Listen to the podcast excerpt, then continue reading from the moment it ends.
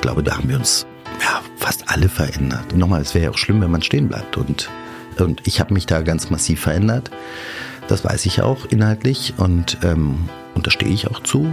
Das war Berlins CDU-Spitzenmann Kai Wegner, den wir wenige Tage vor seiner Vielleicht-Ernennung zum regierenden Bürgermeister in unser kleines Checkpoint-Podcast-Studio eingeladen haben, um über seine politischen Anfänge, rechte Tendenzen im Spandau der 80er, 90er Jahre, Freundschaften in der CDU und neue Pläne für Berlin zu sprechen. Wir, das sind Tagesspiegel-Chefredakteur Lorenz Marold und ich, Ann-Kathrin Hipp, verantwortliche Redakteurin vom Tagesspiegel Checkpoint. Und damit herzlich willkommen zu einer neuen Episode von Berliner und Pfannkuchen, dem Podcast für Berlin-Kenner und alle, die es werden wollen. An dieser Stelle schon mal der kurze Hinweis, das hier ist die erste von insgesamt zwei Episoden, in denen wir uns intensiv mit Kai Wegner beschäftigen werden.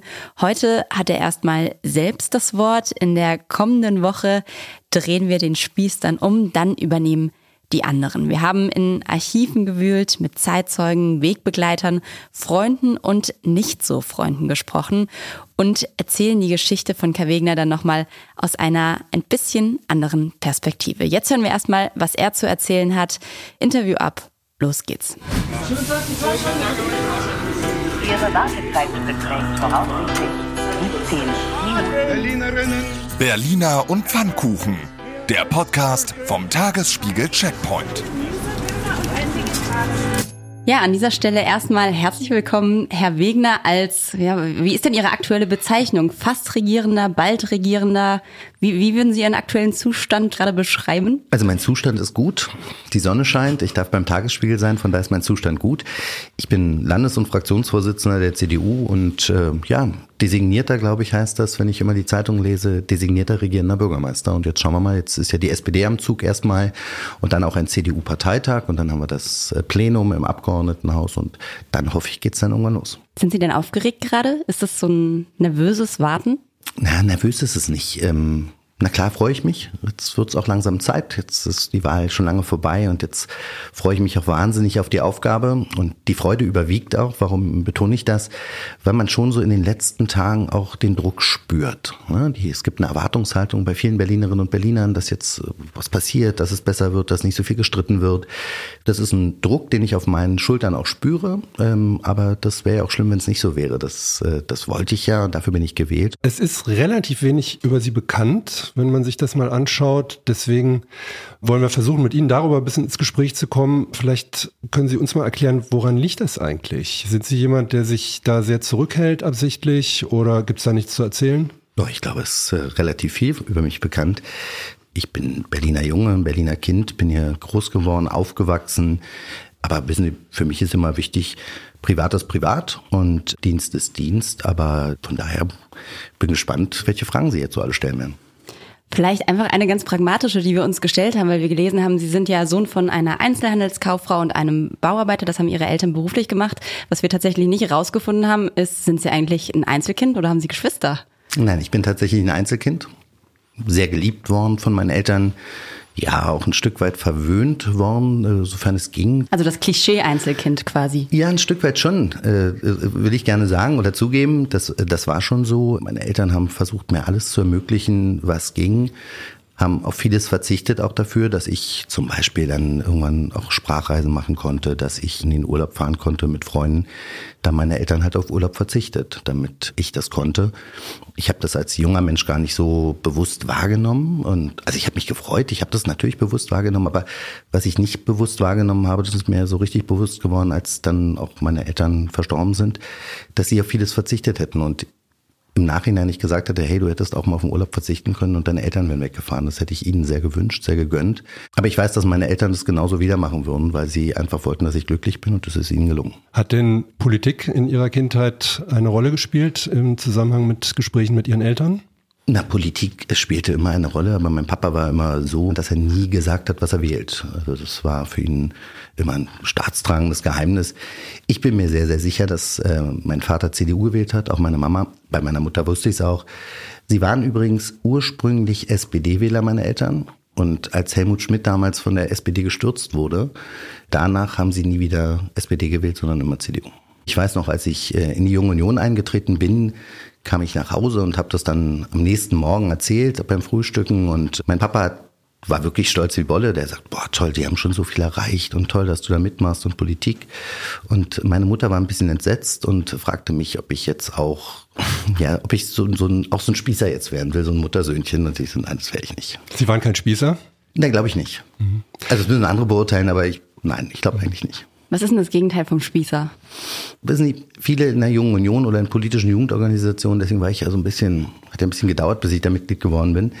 Das war so, so ein klassisches Klischee. Die hatten halt ihren Koffer und der ein oder andere hatte so seinen Einsegnungsanzug immer an und ich war eher der Typ, der mit Tonschuhen rumgelaufen ist. Ich hatte meine Lederjacke. Ich bin ja auch zu meiner ersten äh, Schülerunionstagung, aber auch Landeskonferenz der Jungen Union mit dem Rucksack dann gekommen und eben nicht mit dem Koffer, den viele hatten.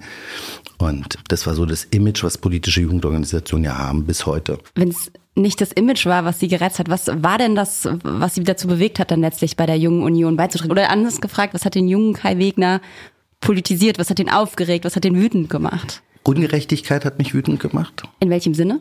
Nee, das war ja so, dass, äh, das habe ich schon in der Grundschule erlebt, aber letztlich auch in der Oberschule, dass es immer auch Ausgrenzung gab, dass der eine oder andere mal nicht so ganz in war und nicht so zum Klassenverbund gehörte. Und da habe ich mich eigentlich immer mit drum gekümmert, dass die wieder dazugehören, dass, dass äh, so ein Klassenverbund in Gänze da ist. Ähm, so, das war das eine. Und das andere, was letztlich dazu geführt hat, dass ich dann eingetreten bin nach einer ganzen Weile, das war damals der Regierungswechsel 1989 in Westberlin damals noch. Da stand ja noch die Mauer. Und da war Ebert Diebken ja ein ja, beliebter regierender Bürgermeister. Und dann gab es die, ich glaube, mit die erste rot-grüne Landesregierung. Also Hessen war noch davor, aber in Berlin war es ja dann äh, SPD und alternative Liste. Und die alternative Liste, das waren für mich so ein bisschen die, die Steineschmeißer und Hausbesetzer damals, war ja auch so. Und da habe ich gesagt, nee, die dürfen jetzt diese Stadt nicht regieren, deine Heimatstadt, und jetzt musst du was machen. Und dann bin ich Mitglied geworden. Ehrlicherweise gar nicht so sehr mit dem Ziel, selber aktiv zu werden, sondern ich habe damals den Leuten gesagt, ich unterstütze euch gerne mit meinem Mitgliedsbeitrag, komme auch das ein oder andere Mal. Aber ich habe damals sehr viel Sport gemacht, Tennis gespielt, Fußball gespielt. Deswegen wollte ich nie so aktiv werden. Aber es hat dann wahnsinnig Spaß gemacht und dann bin ich dabei geblieben. Also um es nur noch einmal kurz runterzubrechen, es waren quasi auch die Kreuzberger Linken, die Sie wütend gemacht haben. Ja, die Kreuzberger Alternative Liste, äh, die Grünen. Letztlich sind die Grünen mitverantwortlich, also die Alternative Liste, dass ich heute bei Ihnen bin. Wie war denn Spandau damals politisch geprägt? Doch sicher anders als Kreuzberg. Na, Spandau war über viele, viele Jahre ja eine reine SPD-Hochburg. Ähm, das war eigentlich, ja, völlig klar, dass die SPD den Bezirksbürgermeister stellt. Du sprichst auf ein anderes Spandau an, oder? Lorenz erzählte so ein bisschen, dass tatsächlich Spandau auch eher eine rechtere Hochburg war im Vergleich zu dem linken Kreuzberg, sag ich mal. Also ich sag mal, dass die Springerstiefel eher in Spandau zu finden waren als im Rest von Berlin. Die ganze Geschichte mit Rudolf Hess, der dort dann gestorben ist, wo es dann auch die Demonstrationen gab, haben Sie davon Sachen mitbekommen? Also war das auch was, was Spandau mitgeprägt hat? Ja, Spandau war ja auch, ich glaube 89, als äh, die Republikaner ja auch sehr, sehr stark wurden. Erstmalig war Spandau ja auch eine Hochburg der Republikaner, ähnlich wie Wedding. Das waren ja in den Bezirken, wo die, wo die rechten Parteien sehr, sehr stark wurden. Und äh, wir haben das ja jetzt auch mit der AfD, dass die durchaus in Spandau, wenn ich mir die westlichen Bezirke anschaue, dort leider Gottes viel zu stark sind. Und äh, ja, dass ich das direkt jetzt mitbekommen habe, dass jetzt Spandau die große rechte Hochburg war, nein, das habe ich nicht mitbekommen, aber die Wahlergebnisse haben eine andere Sprache damals schon gesprochen. Und 89 war es ja, glaube ich, ganz knapp, dass die Republikaner vorbeigerutscht sind, einen eigenen Stadtrat zu bekommen.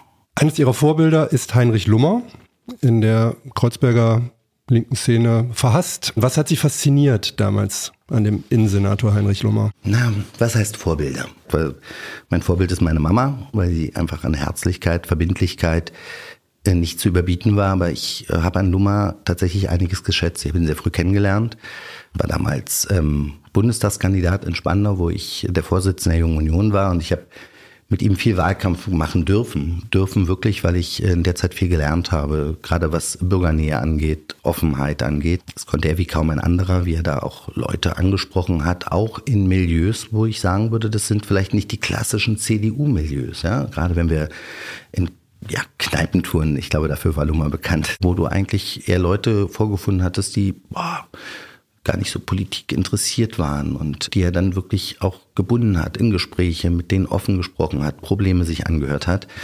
Und was ich an Lummer auch gut fand, äh, schon damals, äh, ich glaube, heute würden wir uns noch viel mehr streiten, wenn er leben würde noch, aber er hat auch meinen Konflikt ausgehalten. Also wir haben uns ja in vielen inhaltlichen Punkten auch gestritten, wo ich nicht seiner Meinung war, schon damals. Und da haben wir sehr offen diskutiert. Und wenn Sie mit älteren Berlinern sprechen, übrigens auch gerade ältere Polizeibeamte, die Heinrich Lummer noch kennen, die werden nie ein schlechtes Wort über ihn verlieren, weil sie immer sagen werden, das war ein Innensenator, der wirklich hinter uns stand und äh, für uns Polizisten und Feuerwehrleute einen tollen Job gemacht. Hm. Ich habe damals die ein oder andere Kneipentour mit Heinrich Lummer als Journalist verfolgt und kann das gut nachvollziehen. Das ist Ihre Art, Politik zu machen, aber nicht so richtig. Ach auch. Ich bin äh, schon ganz gerne auch mal abends äh, in der Kneipe und trinke auch ein Bier. Die Zeit habe ich leider nicht mehr so viel, aber ich habe das gerade in Bundestagswahlkämpfen gemacht, wo ich auf dem Weg nach Hause mich einfach an eine Bar gesetzt habe. Und äh, in Spandau war mein Bekanntheitsgrad schon ganz okay damals, auch als Bundestagsabgeordneter. Und ich habe mich da nur an die Bar gesetzt und dann ging es gleich mit politischen Gesprächen los. Und von daher war das für mich auch eine spannende Zeit. Ich mache sowas auch. Fragen das auch deswegen, ähm, weil wenn man sich in Spandau umhört, man kaum jemand findet, der sagt, da habe ich den Kai Wegner getroffen. Wo könnte man sie denn treffen in der Kneipe? Ach, das waren unterschiedlichste Kneipen. Wir waren damals. Ich meine, heute zu heutzutage. Na, ganz ehrlich, für die ausgelassenen Abende in der Tat, in der Tat habe ich seit ein ja, nicht mehr ganz so viel Zeit. Aber das äh, früher habe ich das schon gemacht. Und äh, da gab es ja auch in Spandau nicht ganz so viel. Deswegen war ich meistens in Berlin unterwegs, äh, wie wir damals immer in Spandau gesagt haben. Ähm, aber wir hatten das Brauhaus Spandau, kennen Sie vielleicht, das Barfly. Ähm, es gab auch die eine oder andere Kneipe zum Dortmunder gab's, das Sporteck gab's. Also da gab's schon ein paar Kneipen, wo man mich auch hätte finden können, wenn man gewollt hätte. Sporteck, das klingt so nach Fußball. War das, war das eine Hertha-Kneipe oder? Ich glaube, da hing was von, ja, da hing was von Hertha. Die Kneipe gibt es in der Tat seit einigen Jahren nicht mehr, aber das war direkt neben einem Sportplatz. Sie sind Hertha-Fan? Ja, das bleibt auch so. Auch in schwierigen Zeiten. Als Hertha-Fan muss man hart im Nehmen sein und äh, in dieser Saison ganz besonders mal wieder und äh, aber nichtsdestotrotz, ich war ganz früh äh, im Olympiastadion mit meinem Papa. Zweite Ligaspiel gegen Eintracht Braunschweig. Hertha hat verloren. Ich habe eine kleine Hertha-Fahne bekommen und ich war trotzdem glücklich. Und seitdem ist schlägt Seitdem mein wissen Herz Sie, wenn man mit Niederlagen umgeht. Ja, es gab ja auch den einen oder anderen Erfolg, äh, aber man muss halt ja auch mit Niederlagen umgehen können und das muss man als Hertha-Fan lernen. Lassen Sie uns noch mal ganz kurz ein bisschen zurückspringen. Sie sind mit 17 in die JU eingetreten und haben gesagt, so relativ spät, also haben sich ein bisschen geziert. Das heißt, ja, vorher war das schon im Gespräch, das ist 16. Ungefähr. Ähm, das ist relativ früh, oder? Naja, es haben einige gemerkt, dass ich halt politisch interessiert bin, dass ich gerne diskutiere und so fing man an, mich zu werben. Und da habe ich mich in der Tat ein bisschen geziert. Ich habe vorhin schon gesagt, warum, aber der Hauptgrund war, dass ich damals auch viel Sport gemacht habe. Ich Tennis haben Sie gespielt, oder? Viel Tennis gespielt, immerhin Spandauer Meister, nur im Doppel geworden, aber immerhin. Lag aber in erster Linie daran, dass ich wirklich einen starken Partner auch hatte, der wirklich gut spielen konnte, aber ein bisschen muss ich ja den Ball auch getroffen haben, sonst hätten wir es nicht geschafft, Spandauer Meister zu werden.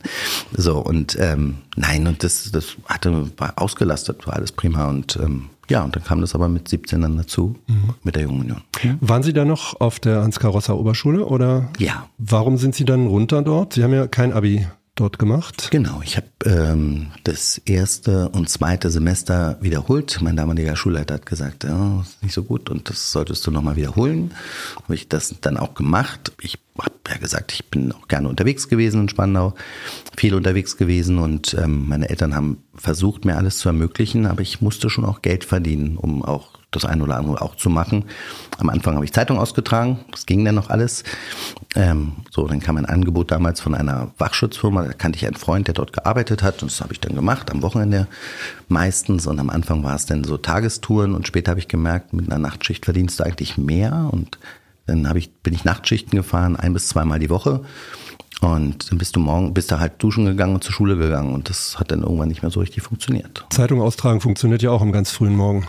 Ja, das waren mehr so Wochenblätter, ne? Wochenmagazine. Das muss man nicht morgens machen. Das war eigentlich optimal. Aber man musste mal dem Geld hinterherrennen. Und das war echt anstrengend, wenn die Kunden nicht immer gleich bezahlt haben. Dann hattest du ganz viel offene Rechnungen. Und das war Dann habe ich gedacht, Wachschutz ist dann irgendwie, konnte mit meinem Auto durch die Gegend fahren. Das war oder mit dem Dienstwagen durch die Gegend fahren dann und das, das war eine spannende Sache, hat auch Spaß gemacht und hat sich auch gelohnt finanziell. Ne? Und das hat ähm, so und dann war es halt so, wenn du nachts den ganzen Tag durch Berlin, Nacht durch Berlin fährst und am nächsten Morgen dann zur Schule gehst und gerade mal duschen, nicht geschlafen hast, dann wird es irgendwann kompliziert. Das heißt, Sie waren so derjenige, der dann auf der Schulbank mal eingeschlafen ist? Das wird bestimmt passiert sein, aber es ist so lange her. Was ich mich die ganze Zeit noch frage, was waren denn so die Jugendsünden des Kai Wegner? Also wenn man sich das jetzt so dieses Bild zeichnet, sie waren sehr sportlich, hatten offenbar viele Freunde, waren dann auch noch politisch engagiert und sind arbeiten gegangen.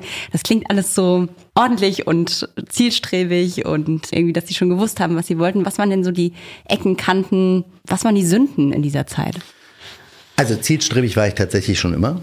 Wenn ich was wollte und richtig Spaß dran hatte, dann habe ich das sehr nachhaltig verfolgt in unterschiedlichen Bereichen. Das war schon so.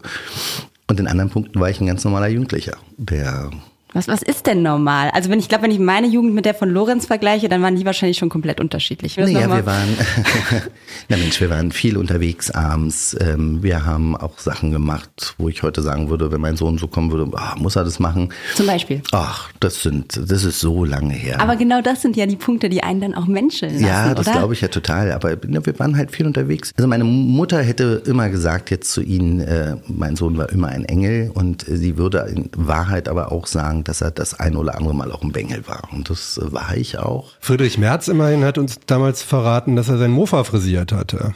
Ich hatte, boah, ich weiß nicht, ob das eine Jugendsünde ist, aber natürlich, ähm, ich habe, also ist aber keine Jugendsünde. Ich, ähm, mein erstes Auto war so ein wirklich alter, altes, altes Golf Cabrio. Meine Tante hatte das und das hat sie mir irgendwann gegeben. Es war ein weißes Auto, ganz toll. Und da habe ich dann versucht, so ein bisschen dran zu schrauben, auch dickere Stoßstangen, eine Bassbox hinten drin, dass es auch ein bisschen tolle Musik ist und so. Was lief da für Musik? Auch ganz unterschiedlich. Ich habe äh, früh schon sehr früh Brian Adams sehr gerne gehört. So, und dann hatte ich aber auch eine Phase, wo du dann ein bisschen auch, ja, Hardrock, Heavy Metal hörst, aber was ich auch sehr gerne gehört habe damals zu meiner Jugendzeit waren so Beastie Boys, Two Life Crew, also das, was mein Sohn jetzt auch hört, mein großer, diesen, diese Gangster-Rap-Geschichten und so, das war halt auch eine Phase, wo ich das gerne mal gehört habe. Kai Wegner, der Gangster-Rapper. Ja, das äh, habe ich befürchtet, dass das jetzt kommt dann mal heute, aber das ist es wahrlich nicht. Wobei ich Ihnen sagen kann, mein Sohn hatte sich mal zum Geburtstag ein Konzert gewünscht. Da waren wir in der, äh, jetzt heißt es Mercedes-Benz Arena, hm, genau, und äh, das war auch so Gangster-Rap. Und da habe ich gesagt, klar, gehen wir hin. Und sind wieder hingefahren, Warschauer Brücke, Polizeikontrolle, Kelle. Ich so, was ist denn hier los? Die ins Auto geguckt, Mann mit Sohn weiterfahren und mein Sohn lachte dann, ah, Papa, habe ich dir nicht erzählt, wenn die auftreten, da ist ganz viel Polizei da. Ich sage, um Gottes Willen, wo gehen wir hin? Und dann waren wir da 187 Straßenbande, das kennen Sie vielleicht, und das war schon, als ich dann mich mal genau drum gekümmert habe, habe ich da auch gemerkt, wo du da eigentlich bist. Aber von der Stimmung her war das schon cool. Also, ja. Ist alles ironisch gemeint, die Texte. Äh, Ja, hoffentlich, aber wahrscheinlich eher nicht. Aber wie die, die, was die da an Stimmung in der Halle hatten und diese jungen Leute, das, das, ja, hat mich so ein bisschen an meine Jugend erinnert, aber dann bin ich halt doch jetzt ein bisschen älter. Sie haben dann eine Ausbildung zum Versicherungskaufmann gemacht. Ja, Ähm, erst war ich bei der Bundeswehr, In welcher Einheit waren Sie da? Sie waren da bei der Fliegereinheit, oder? bei der Luftwaffe. Luftwaffe. Genau. Was, was war das genau? Was haben Sie da Naja, gemacht? Also das war ja dann die Phase, wo ich dann von der Schule abgegangen bin und ähm, wo, wo ich tatsächlich auch einen Punkt hatte, was machst du jetzt? Ja? Und es war so. Und dann kam die Wehrpflicht, habe ich mir überlegt, eigentlich doch cool, machst du, du wolltest eigentlich ja immer Pilot werden und jetzt versuchst du dann auch zur Luftwaffe zu kommen. Und ähm, das hat dann alles super geklappt und war dann beim Lufttransportgeschwader 65, glaube ich, LTG 65. Und das waren die großen Mir 8 Hubschrauber, das waren aus DDR-Beständen damals. Und da sind wir dann das eine oder andere Mal auch mitgeflogen. Und da hatte ich kurz überlegt, ob ich mich tatsächlich verpflichte. Weil Fliegen war großartig. Und ähm, ja, im Prinzip war ich durch, sozusagen, mit Checks und hätte es auch machen können. Und da habe ich gefragt, wie oft wirst du denn eigentlich versetzt? Also wo wäre ich eigentlich stationiert? Und dann hieß es, ja, so alle drei bis vier Jahre werden sie versetzt. Und das war so der Punkt, wo ich gesagt habe, nee, das willst du Spandau. nicht. Ich will Äh, in Spandau bleiben. Nee, falsch einmal. Ich will in Berlin bleiben, habe ich gesagt. Und ähm, Und dann haben Sie sich gedacht, wenn ich versetzt werde, dann mache ich das lieber nicht, sondern werde einfach regierender Bürgermeister und schaffe dann für den Senat einen Hubschrauber an. Ja, und die Stahlboote. Polizei braucht schon Stahlboote. einen. Jedes Jahr ein neues Stahlboot steht im Koalitionsvertrag drin. Was waren Sie denn für eine Tauglichkeitsstufe, wissen Sie das noch? zwei. T2. Ja. Woran hat es gemangelt? Äh, Ich hatte hohen Blutdruck tatsächlich und ähm, musste dann auch noch zu einem Spezialisten. Die haben gedacht, um Gottes Willen, Herz, aber der hat, ist alles gut bei mir. Ich habe halt tatsächlich, so wurde mir es damals erklärt, ich weiß nicht, ob das richtig ist, wurde gesagt, du hast sehr viel, Sie haben sehr viel, sehr früh Sport gemacht, ist alles gut. Sie haben weder Muskeln am Herzen noch sonst irgendwas, funktioniert alles T2. Und dann war ich bei der Luftwaffe. Aber wir müssen uns keine Sorgen machen, dass der regierende Bürgermeister wegen Bluthochdruck ausfällt. Nein, ich bin gut eingestellt, äh, muss jeden Morgen eine Tablette nehmen und es funktioniert. Das, das geht vielen Menschen so. Aber ist es dann nicht im Vergleich ein bisschen langweilig, wenn man vorher irgendwie mit den Hubschraubern rumgeflogen ist und auf einmal hat man da so einen Bürojob? Also wie kam der Versicherungskaufmann dann auf einmal? Bei der Bundeswehr waren ja die ersten drei Monate Grundausbildung anstrengend, hart, aber da war irgendwie dann was los und danach waren es ja neun Monate auch Bürojob. Ne? Das, ich sage immer, da habe ich gelernt, Skat zu spielen und Kaffee zu kochen und das war jetzt auch nicht die ganz große Befriedigung. Deswegen habe ich auch immer gesagt, am Anfang durfte ich zur Bundeswehr, als ich dann gesehen habe, zwölf Monate Wehrpflicht, äh, musste ich eher. Und deswegen war es auch ein Punkt, wo ich im Deutschen Bundestag damals wirklich auch aus Überzeugung äh, mitgestimmt habe, die Wehrpflicht auszusetzen, obwohl ich als junge Union-Mensch damals immer überall die Wehrpflicht verteidigt habe. Und als ich sie dann selbst erlebt habe, habe ich gemerkt, dass es doch bringt gar nichts. Ja, das kostet nur Zeit und Geld. Und dann habe ich gesagt, okay, jetzt musst du auf jeden Fall eine Ausbildung machen. Du musst eine vernünftige Ausbildung abschließen. Und Haben Sie das gesagt oder haben Ihre Eltern das Nee, gesagt? das habe ich gesagt. Das habe ich gesagt. Und dann habe ich überlegt, wo bewirbst du dich? Und das, das war tatsächlich mein Wunsch, weil ich auch äh, gerne, ja, eine kaufmännische Ausbildung, wie gesagt, haben wollte und äh, mit Menschen zu tun haben wollte. Und ich äh, war ja dann bei einem Industriefirmenversicherer äh, damals.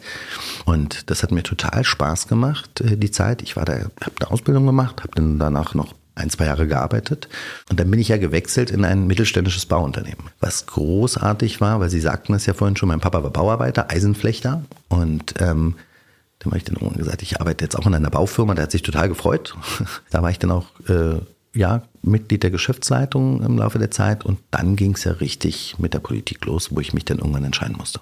Also das heißt, Sie hatten Ihre Ausbildung aber dann schon abgeschlossen Ja, und ja. haben sich da dann nochmal beworben oder wurden abgeworben oder wie, wie sind Sie da gelandet? Weil in erster Linie, ich glaube, Sie haben da ja dann auch PR oder öffentliche Kommunikation für das Unternehmen gemacht. Das ist, sind ja schon mal zwei unterschiedliche Welten. Ich kannte den, den Chef der Markonbau.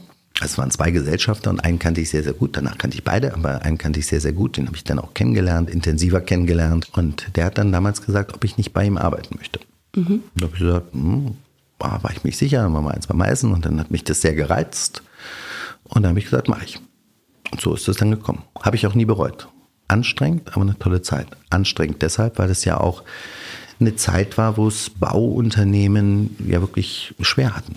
Das war ja damals ein tagtäglicher Kampf und das war eine Um Aufträge Zeit. oder Nein, um, ums Überleben. Wie viele Unternehmen sind in der Zeit in die Insolvenz gegangen? Wie viel gibt's nicht mehr auf dem Markt? Das hat mich sehr geprägt und da bin ich dem, dem Gesellschafter damals auch sehr dankbar gewesen, der mir immer gezeigt hat, das bewirkt Politik. Also wie sieht so ein Ausschreibungsverfahren aus? Wie viel Bürokratie hängt damit zusammen? Und ich glaube, da hätte man vieles entschlacken können, vieles vereinfachen können, weniger Bürokratie und das wäre dem Unternehmen besser gegangen und damit auch den Mitarbeiterinnen und Mitarbeitern. Und das ist ein Punkt, wo wir auch jetzt im Koalitionsvertrag ja sagen, wir wollen an die Landesbauordnung ran, wir wollen an die Bürokratie ran, weil ich das einfach aus der Erfahrung erlebt habe damals. Macron Bau ist ja dann auch in die Insolvenz gegangen. 2000 Zwei. kann sein. sagt meine Recherche.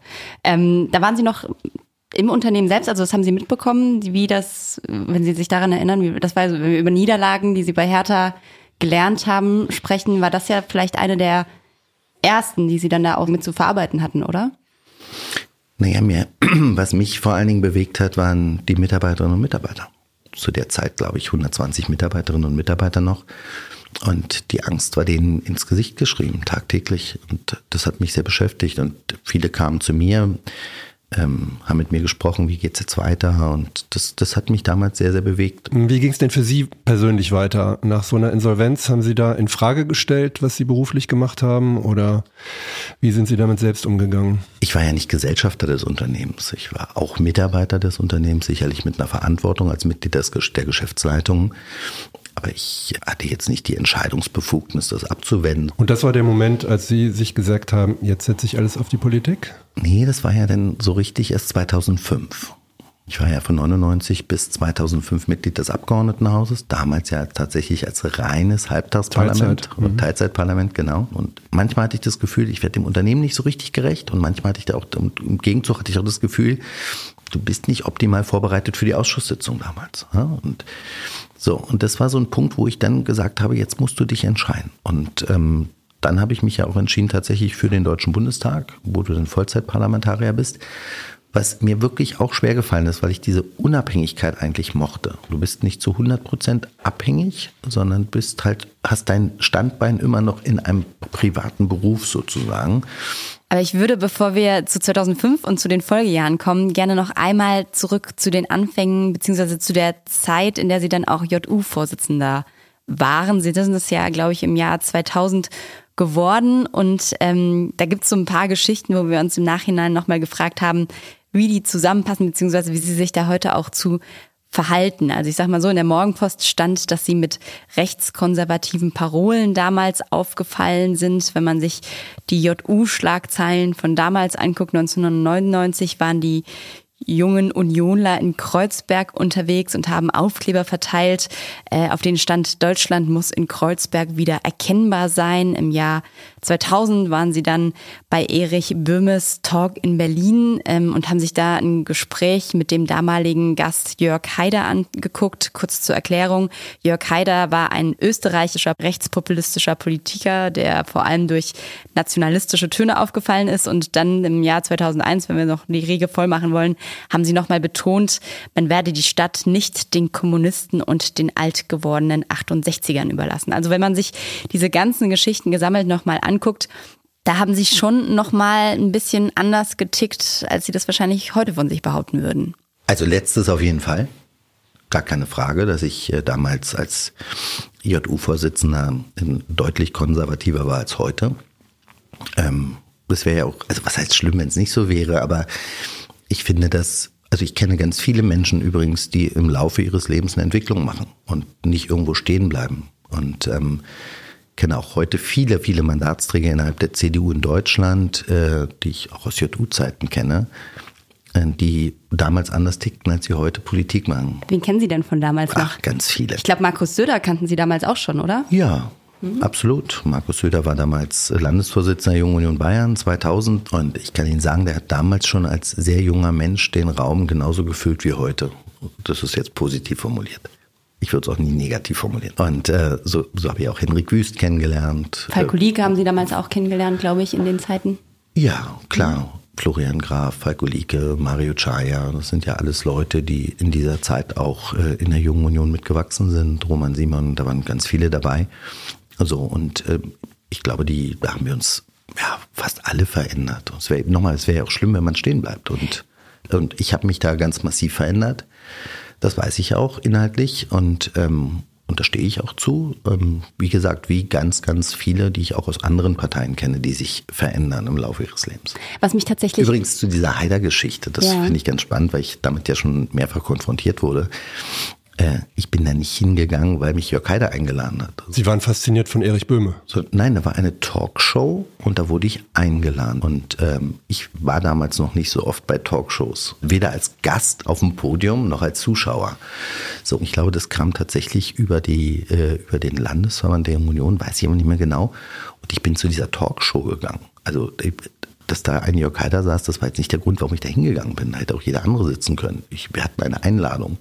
So, Wobei das- manche die vielleicht auch ausgeschlagen hätten. das mag sein, das habe ich nicht gemacht. Aber ich, ich weiß auch, dass damals diese ganzen politischen Talkshows, als es so alles losging, dass wir als Junge Union, bin mir relativ sicher, regelmäßig auch Einladungen gehabt haben, wo wir drei, vier Leute auch in, in den Zuschauerbereich hätten setzen können. So, und äh, das hat mich damals interessiert, das einfach tatsächlich mal zu sehen, wie so eine Talkshow abläuft. Nochmal, das war ja damals alles im Entstehen. Heute guckst du Fernsehen und siehst irgendwie in, in jedem Sender irgendeine Talkshow. Mittlerweile kann ich das kaum noch ertragen, ehrlicherweise, weil es, naja, anderes Thema. Aber ähm, das, das ist, das war jetzt nicht, weil mich Jörg Heide eingeladen hat und wir danach noch uns lange unterhalten hatten oder davor alles Quatsch. Also ich war nicht da, aber ich habe es gesehen im Fernsehen und erinnere mich, dass Erich Böhme da ziemlich untergegangen ist, ähm, weil er Jörg Haider irgendwie entlarven wollte. Das ist, glaube ich, gescheitert. Was haben Sie für Erinnerungen an diese Veranstaltung? Ganz ehrlich, wirklich gar nicht. Ich weiß, dass ich da war, aber dass ich jetzt da, ob entlarvt wurde oder nicht entlarvt wurde, das weiß ich tatsächlich nicht mehr. Mich würde an der Stelle nochmal, also ich glaube, dass, äh, was Sie gesagt haben, dass sich Menschen entwickeln und in andere Richtungen nochmal weitergehen, ich glaube, das ist selbstverständlich, das stellt überhaupt keiner in Frage. Was mich tatsächlich eher interessiert an der Geschichte, ist, wie die Leute damals wirklich getickt hat. Also ich sage mal auch den Slogan, den Sie für die erste Abgeordnetenhauswahl in Berlin hatten, dynamisch, demokratisch, deutsch würde ich mal denken, wahrscheinlich würden Sie das heute so nicht mehr auf dem Wahlplakat schreiben. Damals haben Sie das gemacht und ich versuche so ein bisschen zu verstehen, warum. Ich glaube, also Sie haben völlig recht, dieses Plakat würde ich heute nicht mehr machen. Ich habe das aber damals auch ähm, auch nicht wirklich als schlimm empfunden, wenn ich ehrlich bin. Ich habe dann aber sehr schnell gemerkt in jeder Schuldiskussion, dass das natürlich wahnsinnig polarisiert. Und das hat dem unbekannten Kai Wegener, ja, also vielleicht kurzum, ich würde das heute so nicht mehr machen. Ich habe aber nicht gemeint irgendwie Deutschtümelei oder so, sondern das, das hatte, ja, kann ich das gar nicht genau erklären. Nochmal, ich fand das auch gar nicht schlimm damals, aber ich würde es heute nicht mehr machen. Sie würden es heute nicht mehr machen, weil Sie es anders sehen oder weil Sie die Folgen anders beurteilen würden? Na, weil ich, wissen Sie, ich glaube auch, also ich habe ja gesagt, der Kai hat sich geändert. Und das, das Entscheidende ist, glaube ich, auch, dass die Stadt sich massiv verändert hat. Berlin ist heute eine internationale, weltoffene und vielfältige Metropole. Und das habe ich ja spätestens seit vier Jahren, seitdem ich Landesvorsitzender bin, immer gesagt, eine der Stärken Berlins ist die Vielfalt dieser Stadt.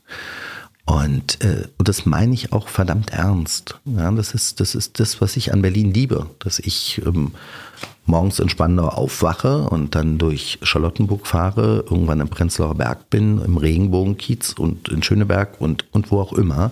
Und diese Vielfalt der Stadt, diese Internationalität, das macht Berlin aus. Und deswegen würde ich ein Plakatslogan mit Deutsch am Ende so nicht mehr auf ein Plakat bringen, weil es einfach auch 0,0 zu dieser Stadt passt.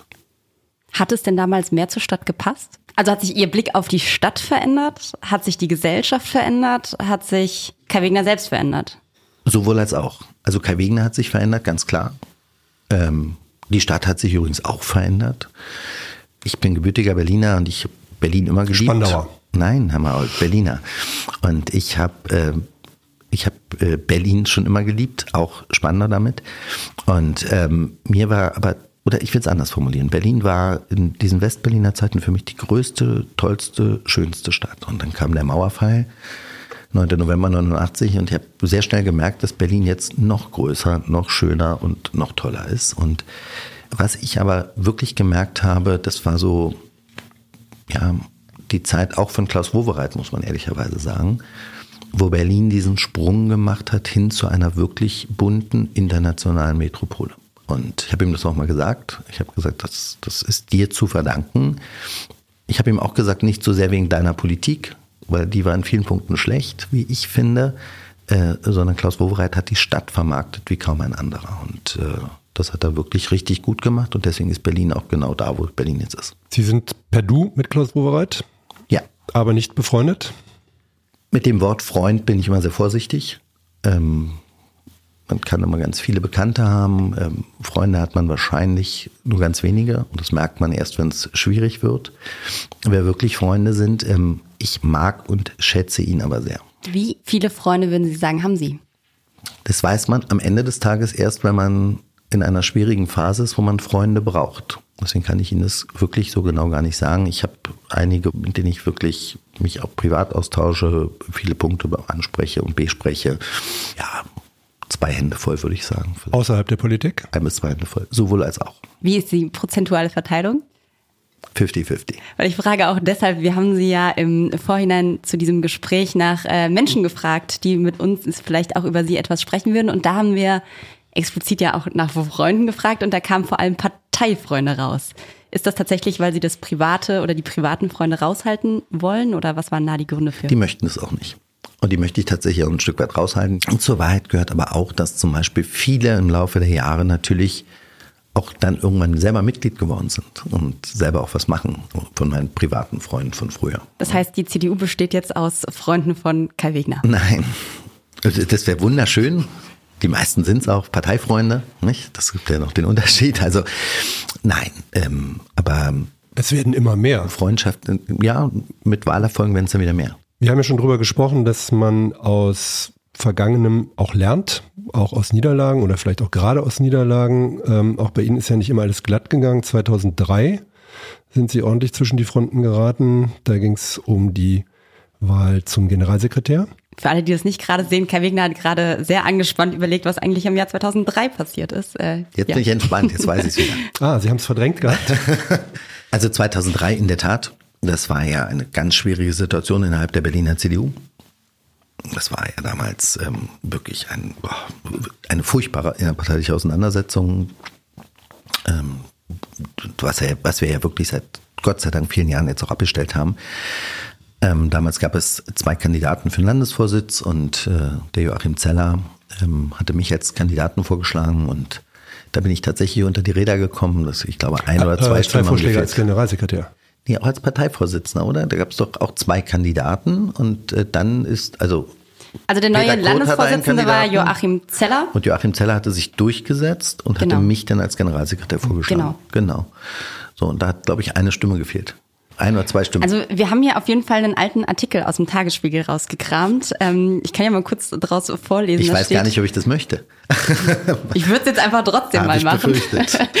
ähm, da steht Berlin der Buhmann. Ähm, und da steht drin, als Kai Wegner, der designierte CDU-Generalsekretär, ans Mikrofon trat, brach beim Parteitag der Aufruhr los. Da fingen die sonst so disziplinierten Delegierten, vor allem aus Steglitz-Zehlendorf und Neukölln, an zu buhen zu pfeifen und zu rufen, um dem 30-Jährigen anschließend ihre Stimme zu versagen. Wegner nahm die Niederlage tapfer. Ich konzentriere mich jetzt weiter auf meine Arbeit für Spandau und den stellvertretenden Fraktionsvorsitz im Abgeordnetenhaus, sagte der ehemalige Vorsitzende der Jungen Union Berlin. Er war noch nie ein Liebling für jedermann. Dieser junge Hardliner aus Spandau, wertkonservativ nennt er sich, Jahrgang 72. Fühlen Sie sich da ähm, getroffen?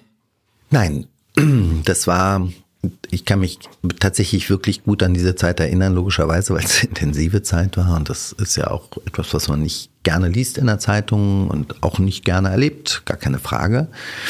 Mm, aber ich kann mich vor allen Dingen an die Zeit erinnern, wie die Partei damals äh, dastand. Und sie war genauso zerrissen. So, das, äh, ob der Buhmann jetzt richtig weiß, weiß ich nicht. Aber das waren ja immer Ergebnisse. Schauen Sie, wir hatten immer nur ganz kurz Landesvorsitzende. Wie oft haben die Fraktionsvorsitzenden auf einmal gewählt? Bis hin zu Abwahlanträgen gegen Fraktionsvorsitzende und so weiter und so fort. Deswegen gucke ich äh, zurück und denke, um Gottes Willen, wie konnte das damals nur so sein? Und gucke jetzt aber auf die letzten Jahre, wo ich sage, hey, wir haben die Berliner CDU geeint. Es ist eine andere Berliner CDU geworden. Wann haben Sie denn zum ersten Mal den Gedanken gehabt, ich möchte regierender Bürgermeister von Berlin werden? Also wir haben uns ja auch so ein bisschen umgehört im Vorhinein und da hieß es, Sie sollen das erstmals in den 90er Jahren geäußert haben, diesen Wunsch. Daran kann ich mich tatsächlich nicht erinnern. Jetzt haben Sie mich erwischt. Ähm, das weiß ich wirklich nicht mehr. Tja, also, als ich eingetreten bin damals in die, in die Junge Union, ging es bei mir wirklich nicht darum, dass ich irgendwann mal im Abgeordnetenhaus oder im Bundestag sitze oder gar regierender Bürgermeister werde. Mein Ziel war, irgendwann Verantwortung für diese Stadt zu übernehmen. Und meine erste Frau hat mir damals mal gesagt, oder nach der Wahl mal gesagt, ist ja unfassbar, oder nach den Sondierungen hat sie mir das gesagt, ist ja unfassbar, als wir noch zusammen waren, hast du mir das damals schon gesagt. Und demzufolge muss es schon ein bisschen her sein. Mhm. Sie haben ja dann in der Erwartung, dass das vielleicht doch klappen könnte, eine Mehrheit organisiert, um Landesvorsitzender zu werden, der CDU in Berlin. Wie organisieren Sie Macht normalerweise? Telefonieren Sie sich die zusammen? Kaufen Sie sich die Macht mit dem Versprechen auf Posten, die zu verteilen sind? Was für ein Machtwerbstyp sind Sie da? Also letzteres nicht, ähm, weil ich konnte zu dem Zeitpunkt ja gar nichts versprechen. Die CDU hatte ja gar nichts zu verteilen. Wir waren sehr weit weg von Regierungsverantwortung und demzufolge konnte ich auch nicht sagen, hey, wenn du mich willst, wirst du nächster Bausenator. Ging ja nicht. Sondern ich bin jemand, der tatsächlich tief verwurzelt ist in seiner Partei. Es wird mir manchmal zum Nachteil gereicht. Ähm, ich sehe das nicht so, weil ich glaube, ich habe das immer empfunden, dass unsere Mitglieder auch das Recht haben, einen Funktionsträger, einen Mandatsträger zu sehen, äh, auch mal Frust loszulassen, auch mal Anregungen zu geben. Und deswegen war ich sehr, sehr viel in meiner Partei auch unterwegs, in den Gliederungen, in den Ortsverbänden, in den Vereinigungen Mir hat mal letztens jemand gesagt, du kennst wahrscheinlich jeden Ortsverband, äh, auch alle Personen, die in den Ortsverbänden sind. Wir haben 80 Ortsverbände. Das stimmt leider nicht. Ich kenne nicht jedes Ortsvorstandsmitglied, aber ich glaube schon, dass ich eine sehr, sehr viele, sehr, sehr viele in der Berliner CDU kenne. Und als damals der Zeitpunkt war für mich, wo ich gesagt habe, so kann es nicht weitergehen, du musst jetzt etwas verändern. Also entweder du akzeptierst die Situation, wie sie ist, oder du änderst was. Ähm, habe ich mich mit ganz vielen Leuten getroffen, in der Tat, ähm, mit Ortsvorstandsmitgliedern, mit stellvertretenden Ortsvorsitzenden, mit Landesparteitagsdelegierten und ich habe mit denen einfach gesprochen, dass ich was ändern muss. Und so haben wir dann eine Mehrheit organisiert. So wie es in der Partei passiert, aber nicht mit Versprechen, Einkaufen, Druck machen, sondern ich habe einfach nur mit den Leuten gesprochen, wie ich mir eine Zukunft dieser CDU vorstelle. Und dafür hatte ich eine Mehrheit. Werden Sie unterschätzt? Weiß ich nicht. Offenkundig von einigen. Das hat die eine oder andere Zeitung ja auch in den letzten Wochen und Monaten geschrieben. Ich finde es nicht schlimm, wenn es so wäre. Ich kenne viele Politiker, die unterschätzt wurden. Fängt übrigens bei der ehemaligen Bundeskanzlerin Angela Merkel an. Die wurde auch immer unterschätzt und ich glaube, heute würden fast alle sagen, das war eine große Kanzlerin es also gab sicherlich ein paar Leute in der Partei, die das äh, nicht zugetraut hätten, die das nicht, nicht für möglich gehalten hätten. Landowski beispielsweise. Vielleicht. Es gibt auch. Äh, Kai Wegner ist für dieses Amt zu klein, hat er gesagt. Ich habe seitdem nicht mehr mit ihm gesprochen, deswegen haben wir darüber nie uns ausgetauscht. Ähm, so und Frank Steffel, haben Sie mit dem nochmal gesprochen? Ja. Der Sturz von Monika Grütters war ein oder wäre ein schwerer politischer Fehler, hatte der damals gesagt. Ja, aber ich ähm, ähm, ich habe mit Frank Steffel gesprochen im Rahmen seiner Kandidatur als Hertha BSC-Präsident. Ähm, Haben Sie die unterstützt? ist ja eine geheime Wahl gewesen. Und, ähm, Im Herzen sind Sie ein Ultra und haben deswegen Kai Bernstein unterstützt. Wissen Sie, ich will immer den besten Weg für Hertha BSC. Wenn's, wenn ich bei einer Hauptversammlung bin und ähm, ich stelle fest, dass Hertha BSC in der Kommunikation jetzt, seitdem Kai Bernstein der Präsident ist, doch das eine oder andere besser macht, als über den Big City Club zu philosophieren, der Hertha leider noch nicht ist. Kann man denn daraus lernen, dass es manchmal sinnvoll sein kann, die Ansprüche ein bisschen runterzuschrauben? Naja, zumindest sollte man nicht vom Big City Club sprechen, wenn man es nicht ist. Kann man denn von vornherein einfach vom Besten für Berlin sprechen?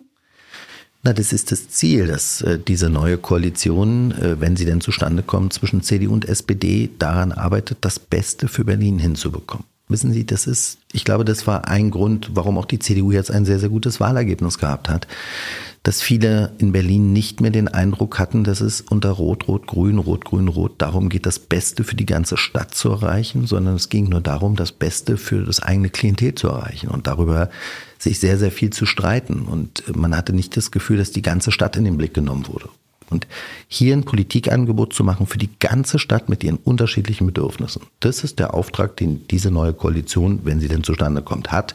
Und das spiegelt sich auch im Koalitionsvertrag wieder. Ist denn das wirklich realistisch? Wenn Sie allen alles versprechen, kommt am Ende doch für alle nichts raus. Sie müssen doch politisch Profil auch irgendwie entwickeln. Ich glaube, das kann funktionieren und es muss ja auch ehrlich gesagt funktionieren. Berlin ist eine vielfältige Stadt, aber das sind ja andere Bundesländer auch. Schauen Sie, wenn ich, wenn ich nach Nordrhein-Westfalen schaue, da hast du ganz viel ländlich geprägte Bereiche, aber du hast halt auch die Metropolregion. Und dort funktioniert es ja auch. Warum soll es nicht in Berlin funktionieren? Ich meine, man hatte schon manchmal das Gefühl, bei den Grünen zumindestens, dass Berlin am inneren S-Bahn-Ring aufhört. Und das ist Quatsch.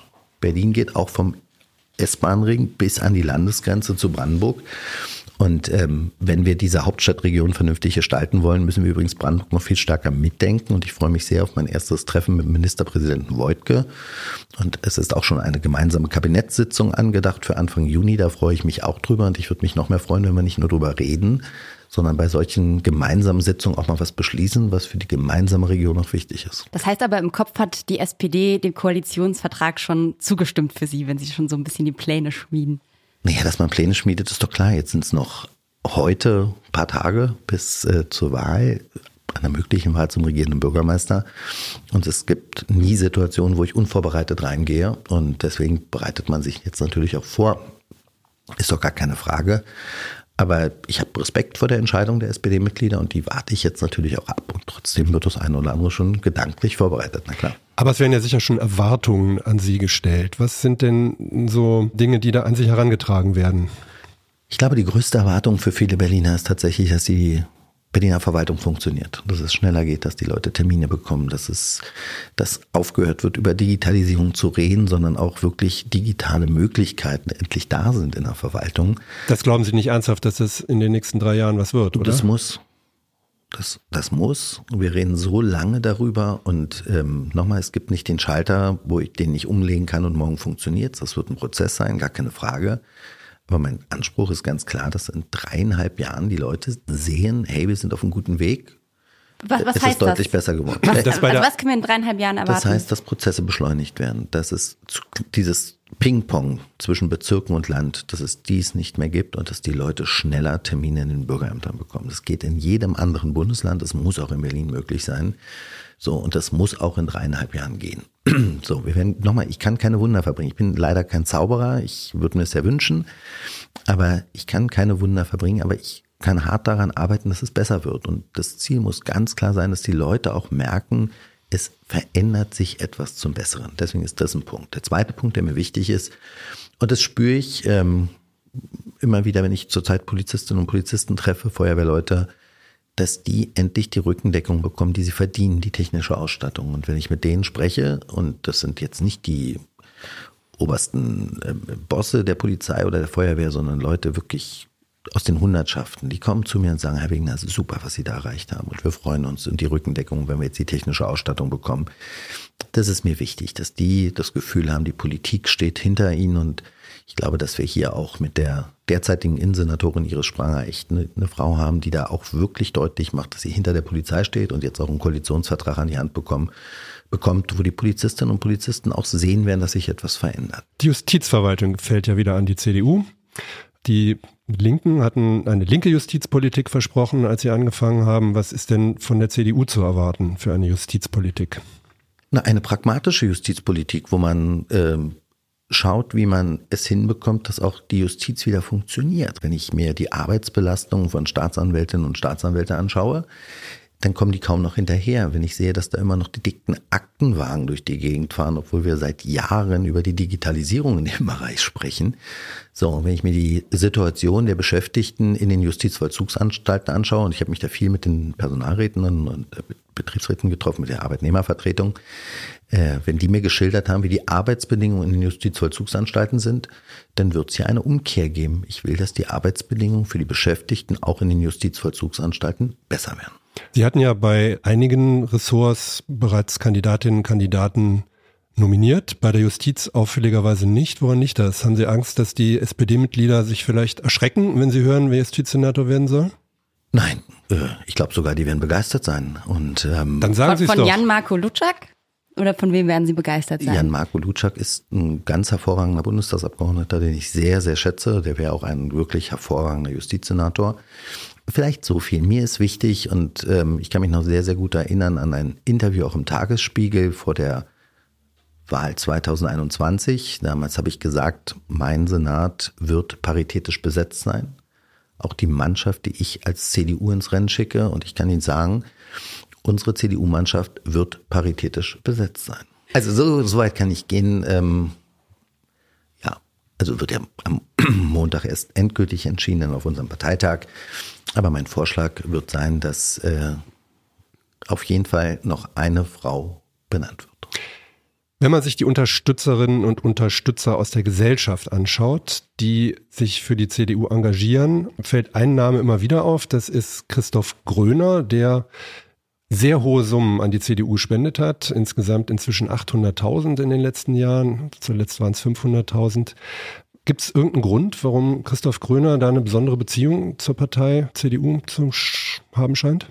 Also Christoph Gröner spendet unfassbar viel äh, für ganz unterschiedliche Sachen. Er engagiert sich äh, in Sozialprojekten, engagiert sich für die Kultur, übrigens auch ganz massiv für den Sport, äh, nicht nur in Berlin, sondern auch darüber hinaus. Engagiert sich jetzt aber nicht zum Beispiel in der SPD oder bei den Grünen. Und das kann ich Ihnen nicht sagen. Das weiß ich tatsächlich nicht. Ähm, Ich kenne viele Unternehmen in, in der Stadt, die äh, mehreren Parteien äh, spenden und mehrere Parteien unterstützen. Ähm, die spenden der CDU, aber die spenden genauso der, der SPD. Und auch die Grünen bekommen übrigens Spenden, eine recht große von einem, wie ich weiß. Aber wissen Sie, ich will mich darüber gar nicht aufregen, weil ich finde das auch gar nicht schlimm. Das sieht ja unser Parteiengesetz ja, auch das vor. wäre noch schöner, dass Sie sich aufregen, wenn Sie. Ja, das sieht aber das Parteiengesetz ja auch vor, dass äh, Polit äh, Parteien auch Spenden äh, akquirieren können, annehmen können, um ihre Arbeit zu finanzieren. Das alles Entscheidende ist doch, dass man davon politische Entscheidungen nicht abhängig macht. Das ist das Entscheidende. Und ähm, das werde ich nie tun. Und ähm, so, und das weiß auch jeder, dass ich das nicht tun werde. Ich glaube, dass das, was wir ähm, in den Wahlkampf 2021 an Spenden in der Tat hatten, und das war ja ganz vielfältig aus der Stadt. Das war ja nicht nur einer, sondern das waren größere Spenden, kleinere Spenden. Von Einzelpersonen habe ich auch viele Spenden bekommen, weil die einfach gehofft haben, dass sich in dieser Stadt was verändert und uns damit unterstützen wollten. Ja. Und für diese Spenden und Unterstützung bin ich sehr dankbar. Ähm, so, und die haben wir auch genutzt und jetzt sind wir fast am Ziel. Genau. Transparenz ist ja das wichtigste Stichwort. Das war transparent. Dennoch nochmal die Frage, weil es so herausragt, gibt es da irgendeine besondere Beziehung zwischen Ihnen oder irgendjemand in der Partei und Christoph Gröner oder ist das ein reiner Zufall? Wir, hatten, wir haben uns kennengelernt äh, bei Veranstaltungen, wir haben miteinander gesprochen, wir haben miteinander diskutiert. Übrigens, was mich damals wirklich sehr, sehr beeindruckt hat an Christoph Gröner, ähm, kannte ihn ja auch nur aus dem Fernsehen, wo man ja ein Gefühl hat von einer Person, äh, wenn, man, wenn, wenn, er, wenn man ihn dort so sieht, vom Auftritt her. Wenn man ihn persönlich kennenlernt, ist er total anders. Ein total, ein Mensch mit großer sozialer Verantwortung. Ein Mensch, der sich für Gleichbehandlung gerade von Kindern auch einsetzt, der sagt, hey, es kann doch nicht sein, dass Kinder, die in bestimmten Bereichen aufwachsen, unterschiedliche Chancen haben als andere Kinder, wo er sich sehr engagiert. Und was mich sehr, sehr beeindruckt hat, was ihn sehr bewegt, ist die hohe Zahl an Obdachlosigkeit in Berlin. Das hat mich sehr beeindruckt. Das war ein langes Thema, worüber wir beide auch miteinander diskutiert haben, äh, wo er sich auch vorstellen kann, auch hier zu helfen in der Stadt, wie man Obdachlosigkeit weiter äh, abstellen kann und wie man den Menschen auch vor Ort nochmal helfen kann. Und das, das hat mich sehr beeindruckt und ich werde auch, äh, wenn ich äh, regierender Bürgermeister werde, da noch mein Gespräch suchen, weil ich glaube, dass hier Hilfe auch Not tut. Weil wenn ich die steigende Zahl von Obdachlosen in Berlin sehe, unter den Brücken dieser Stadt, dann ist das eine ganze Menge, wo wir echt was tun müssen. Housing First war ein Konzept der alten Regierung, das fehlt im Koalitionsvertrag. Klar, wir haben Wohnungsmangel in Berlin. Das trifft auf Obdachlose zu, das trifft auf junge Familien zu, das, das trifft auf Menschen zu, die zu uns kommen, auf Geflüchtete, auf viele, viele mehr. Ähm, aber das, das Kernproblem bei, der, bei dem Thema Obdachlosigkeit ist ja ganz häufig, dass diese Menschen nicht die nötige Hilfe bekommen. Also das eine ist eine Wohnung, die sie brauchen, gar keine Frage, eine Unterkunft. Aber das andere ist ja, dass man sich wirklich mit ihnen auch beschäftigt, dass man sie abholt. Housing First kann für einige Sinn machen und ist richtig. Für viele, die lange auf der Straße leben, ist die Sozialarbeit, die Ansprache mindestens genauso wichtig, wenn sie nicht sogar eine Grundvoraussetzung für eine eigene Wohnung. Wir haben ja vorhin über Freundschaft gesprochen. Würden Sie sagen, Herr Gröner ist ein Freund? Nein, dafür kennen wir uns nicht lang genug. Ähm, ich glaube auch nicht, dass Herr Gröner mit einem privaten Problem zu mir kommen würde und ich würde es auch nicht tun. Ähm, aber wie gesagt, ich, ich, ich schätze ihn äh, durch die Gespräche, die ich mit ihm hatte, um welche Gruppen er sich kümmert. Das hätte ich nicht erwartet, als ich ihn nicht kannte. Mhm. Müssen wir langsam? Ja, wir müssen nochmal nach dem Plan B fragen. Wenn es Also denn schief geht. Plan B mit war damals SPD. auch eine Band übrigens, haben gute Ja. Musik gemacht. Ja. Haben Das Sie ich gehört? auch gehört. Kennen Sie die? Ja, sicher. Das war Waren Sie da auch mal auf einem Konzert? Nee, ich glaube nicht. Äh, aber Plan B fand ich, fand ich äh, ganz cool. Ich war damals ja auch viel damals im, ich weiß nicht, vielleicht kennen Sie die auch, oh Gott, sollte ich nicht sagen, aber an der Budapester Straße gab es ja zwei Diskotheken. Das eine war das Society in der ersten Etage und unten war das Linientreu. Und ich mochte beide Läden, ehrlich gesagt. Ich war auch oft ein Treu. Und Sisters of Mercy, Plan B und so.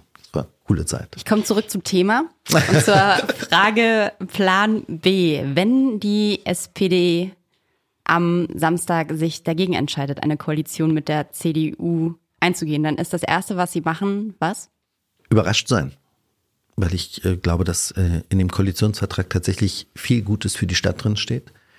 Und am Ende des Tages geht's, das habe ich vorhin auch gesagt, bei unserer innerparteilichen Situation vor Jahren, es geht nicht darum, jetzt äh, das Beste für die SPD, das Beste für die CDU, sondern die Parteien sind gewählt worden, was Gutes für Berlin hinzubekommen, das Beste für Berlin. Und ich glaube, da gibt's in diesem Koalitionsvertrag echt eine Menge Antworten. was wir in dreieinhalb Jahren auch erreichen können und machen können, was gut für Berlin wäre. Und äh, deswegen wäre ich tatsächlich überrascht. Ähm, aber jetzt schauen wir mal, die, die SPD-Wähler, äh, die SPD-Mitglieder sind jetzt am Zug und ich bin da ganz gespannt. Ich nehme wahr, dass die Parteiführung da sehr engagiert für wirbt, für diesen Koalitionsvertrag. Das finde ich auch richtig gut. Hat denn die Bundespartei Ihnen einen Ratschlag gegeben bei der Frage, mit wem Sie lieber oder besser koalieren sollten? Da gab es ganz viele unterschiedliche Ratschläge. Äh, auch Von Ihrem Freund Friedrich Merz auch? Auch aus der Bundespartei gab es in der Tat unterschiedliche Ratschläge. Das war total spannend. Und äh, ich habe äh, sowohl Friedrich Merz äh, als auch allen anderen, die mir Ratschläge gegeben haben, gesagt, ich weiß, das ist alles wohlwollend. Ich finde das sehr nett. Ich höre mir das auch alles an. Aber am Ende des Tages werde ich mit meinen Freunden hier in Berlin eine Entscheidung treffen, was gut für die Stadt ist und nicht was gut für die Bundespartei strategisch oder so. Das interessiert mich auch gar nicht ich muss das Gefühl haben, in dieser Konstellation kriege ich das gut hin. Und da haben die Sondierungen gezeigt, dass, dass es mit der SPD mehr Übereinstimmung gibt. Hatten, Als mit der Spitze der Bundespartei. die Bundespartei kümmert sich um die Bundespolitik und ich kümmere mich um Berlin und da haben wir eine ganz gute Arbeitsaufteilung. Das ist hier prima so. Äh, nein, wir hatten ja auch gute Sondierungen, das wollte ich sagen. Wir hatten ja wirklich sehr, sehr gute Sondierungen auch mit den Grünen. Das waren wirklich tolle Gespräche, drei intensive, mehrere Stunden dauernde Gespräche was auch eine gute Grundlage gewesen wäre. Aber die Gemeinsamkeiten inhaltlicher Art mit der SPD waren schlicht und ergreifend größer. Können Sie sich das erklären, dass die Gespräche zwischen Grünen und SPD so schrecklich gewesen zu sein scheinen, während sie bei Ihnen alle so problemlos und fluffig liefen? Ich war bei den Gesprächen nicht dabei. Aber Sie haben bestimmt viel gehört davon. Vielleicht. Naja, ich glaube, das hing auch mit der Vergangenheit zusammen. Also er muss ja offenkundig in den letzten sechs Jahren und insbesondere auch im letzten Jahr persönlich das eine oder andere nicht ganz optimal gelaufen sein. So und äh, das sind sicherlich dann auch die Folgen daraus. Und ähm, ich habe seit Jahren auch gute Kontakte zu den Grünen, auch menschlich gute Kontakte. So, wir sind nicht immer einer Meinung, das wäre ja auch verrückt, sonst wären wir in einer Partei, aber wir haben menschlich gute Kontakte und können uns gut austauschen. Und deswegen waren die Gespräche, auch die Sondierungsgespräche, wirklich sehr, sehr gut, wo wir nochmal auf eine ganz andere Ebene tief in Themen reingegangen sind, wo wir uns, glaube ich, auch unterschiedlich oder wo wir versucht haben zuzuhören und uns vielleicht auch gegenseitig zu verstehen. Und das fand ich wirklich spannend und toll. Sind denn linke Mehrheiten jetzt in den nächsten Jahren als tot zu erwarten? Sind die begraben worden durch persönliche Streitereien? Linke Mehrheit, rechte Mehrheit, Mitte Mehrheit. Ich weiß immer, ich kann, ganz ehrlich, ich kann damit immer gar nicht so richtig was anfangen. Rot-Grün, rote Mehrheit? Na, das hoffe ich doch sehr, dass das vorbei ist. Die haben ja jetzt sechs Jahre gezeigt, dass es nicht so gut funktioniert und äh, das war ja ein Punkt, wofür ich gearbeitet habe, dass, dass dieser Senat, dass diese Politik beendet wird. Wie viel Zeit geben Sie sich selbst, um sich in dem Job einzuarbeiten, auf den man ja schlecht vorbereitet wird? Sie haben ja auch bisher relativ wenig Regierungserfahrung. Gibt es Berater, die Sie besonders herangezogen haben? Haben Sie mit früheren regierenden Bürgermeistern schon gesprochen, wie man das so macht, oder wie gehen Sie daran? Na klar, habe ich mal kurz mit Ebert Diebken auch drüber gesprochen, auch mal ganz kurz mit Klaus Wowereit. Aber wissen Sie, das wird immer gesagt, der Kai Wegner hat ja gar keine Verwaltungserfahrung. Also erstens gilt es, glaube ich, für viele Ministerpräsidenten, die irgendwann mal Ministerpräsident wurden, dass sie davor noch keine große Verwaltungserfahrung hatten. Und ich sage immer, das muss auch gar nicht so schlimm sein. Also vielleicht ist es sogar ganz gut, wenn man mal mit einem Blick von außen reinkommt, weil ich habe ja ganz viele Mitarbeiterinnen und Mitarbeiter in der Senatskanzlei, auf die ich mich wahnsinnig freue, die massive Verwaltungserfahrung mitbringen und mit denen werde ich mich ja zusammensetzen. Wir werden das ja in Abteilungsleiterrunden, in anderen Gesprächen mit den Beschäftigten in der Senatskanzlei besprechen, was wir jetzt zu tun haben, was die Ziele sind, wie wir das gemeinsam hinkriegen und da ein bisschen Blick von außen reinbringen, vielleicht auch aus einer, aus einem privaten Unternehmen, wo ich mal gearbeitet habe, aus dem mittelständischen Bauunternehmen, das mal mit reinzubringen, muss für Politik gar nicht so schädlich sein. Ganz im Gegenteil. Ich glaube sogar, das kann von Vorteil sein. Weil nochmal die Verwaltungsexperten, die sind schon alle da. Das heißt, Ihr Regierungsstil, zumindest am Anfang, wird es mehr sein, Fragezeichen zu setzen, anstatt Ansagen zu machen? Na, wissen Sie, ich bin jemand, so führe ich ja auch die Partei und so, so, so habe ich auch bisher in meinem Leben gearbeitet, dass ich mich mit den Leuten auseinandersetze. Ich werde sehr schnell versuchen, möglichst viele Mitarbeiterinnen und Mitarbeiter in der Senatskanzlei kennenzulernen. Und natürlich werde ich erstmal Fragen stellen. Wie funktioniert einiges? Und ich höre mir das alles an. Und am Ende muss ich Entscheidungen treffen. Und das werde ich dann auch tun, weil Entscheidungen tun Not. Ich kann Entscheidungen nicht immer aussitzen. Vielleicht wurde auch in den letzten Jahren zu wenig entschieden an bestimmten Stellen. Aber ich möchte die Mitarbeiterinnen und Mitarbeiter aus der Senatskanzlei, aus den Verwaltungen mitnehmen, weil das sind die Experten, die ich hier brauche. Ich habe noch eine letzte Frage, wenn du nicht noch eine hast. Sonst würde ich dir die vorletzte Leg los. Wird sich, Sie haben ja vorhin gesagt, Sie kennen Markus Söder schon aus junge Union-Zeiten. Sind, ist, ist das ein Freund eigentlich? Vielleicht, das ist nicht meine Frage, das ist einfach nur eine Nebenfrage. Wir kennen uns sehr lange, kennen uns sehr, sehr lange. Ähm, ich kann mich noch sehr genau an unsere erste Begegnung erinnern. Ob das für Markus Söder gilt, weiß ich nicht. Aber ich sage Ihnen mal, wen ich intensiver kenne, mit äh, wem ich wirklich noch einen viel intensiveren Austausch habe, auch gestern wieder WhatsApp hin und her. Das ist Henrik Wüst. Äh, und auch Daniel Günther kenne ich sehr lange. Und das werden zwei Ministerpräsidenten sein, mit denen ich einen engen Schulterschluss suchen werde, weil ich äh, die Art und Weise ihres Regierens toll finde.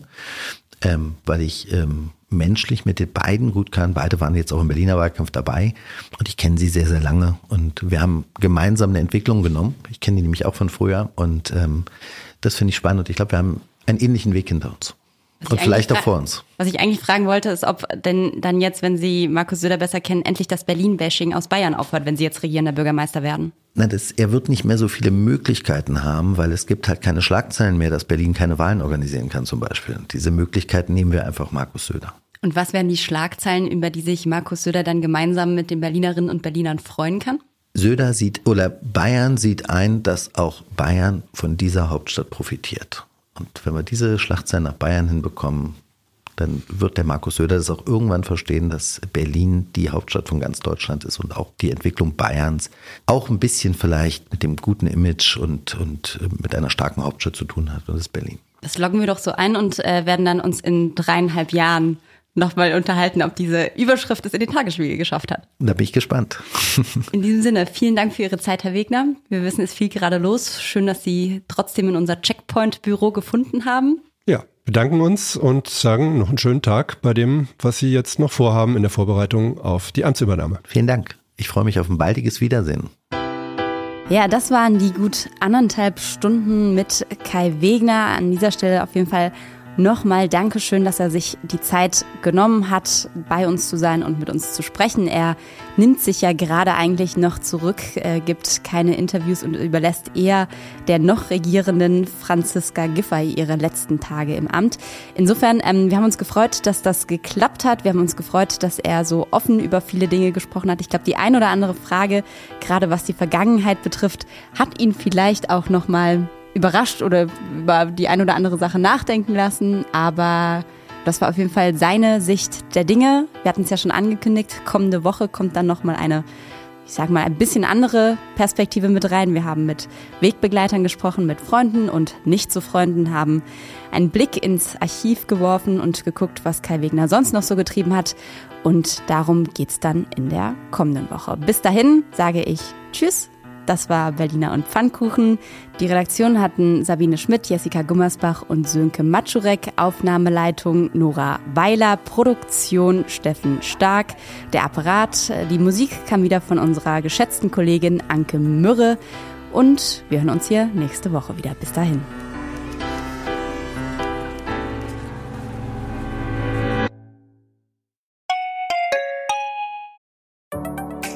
Hallo, ich bin Lorenz Marold, Chefredakteur beim Tagesspiegel. Wenn Ihnen unser Podcast gefällt, testen Sie doch gerne auch mal unser E-Paper oder unser Digital-Abo mit allen Inhalten von tagesspiegel.de. Wir sind rund um die Uhr für Sie da, damit Sie wissen, was wirklich wichtig ist. In Berlin, in Deutschland und international. Sie können unser Angebot jetzt gratis testen unter tagesspiegel.de slash probieren. Der Tagesspiegel aus der Welt, aus der Weltstadt.